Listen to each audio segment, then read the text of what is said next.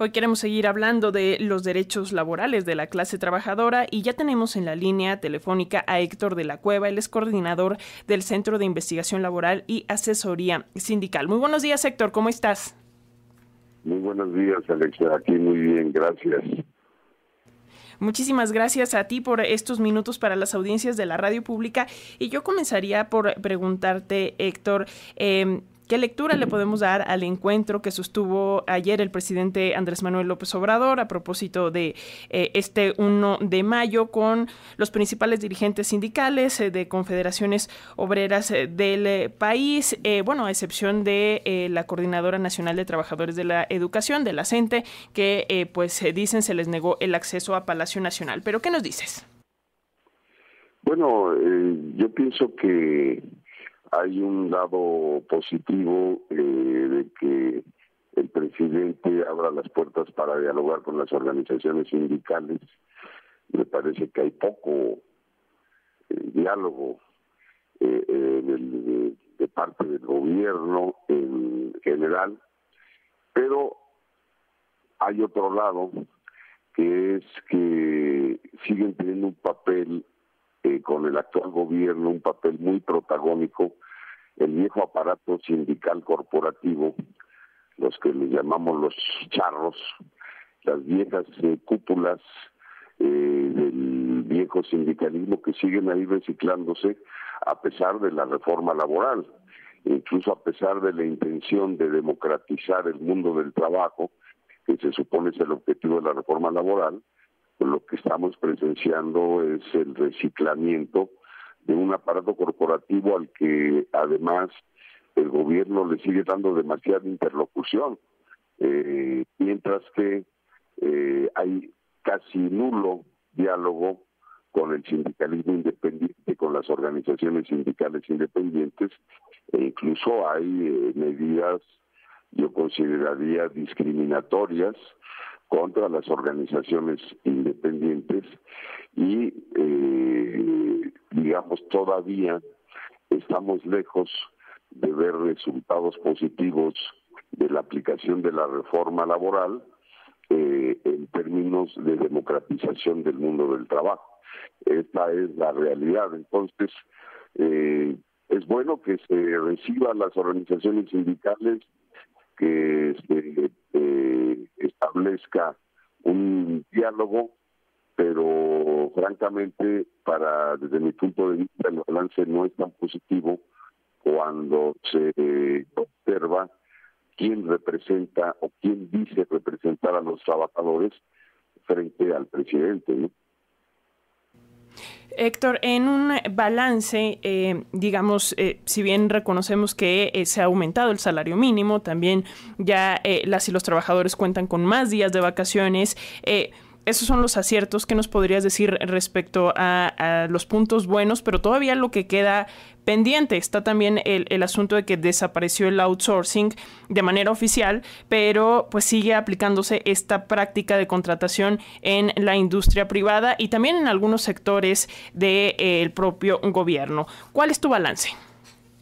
Sí, definitivamente yo creo que el, el incremento a los salarios mínimos ha sido un acierto y es real pero en términos de salarios, quienes reciben un salario mínimo son un segmento importante de la población trabajadora, pero solo un segmento. Hay una gran parte de la población trabajadora que recibe más de un salario mínimo y que incluso tiene contratos colectivos y esos incrementos no se han reflejado ahí.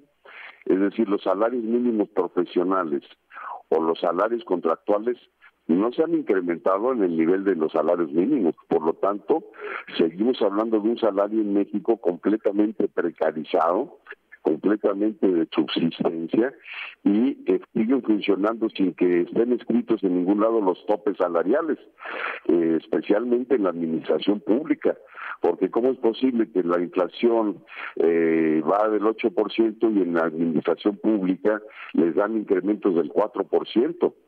Eh, en la empresa privada se están logrando incrementos del 9, del 10%, del 11%, pero entre los empleados públicos eh, no no no llega, es una expropiación del salario y un retroceso. Entonces ahí hay un problema con los salarios en, eh, generales que sigue subsistiendo.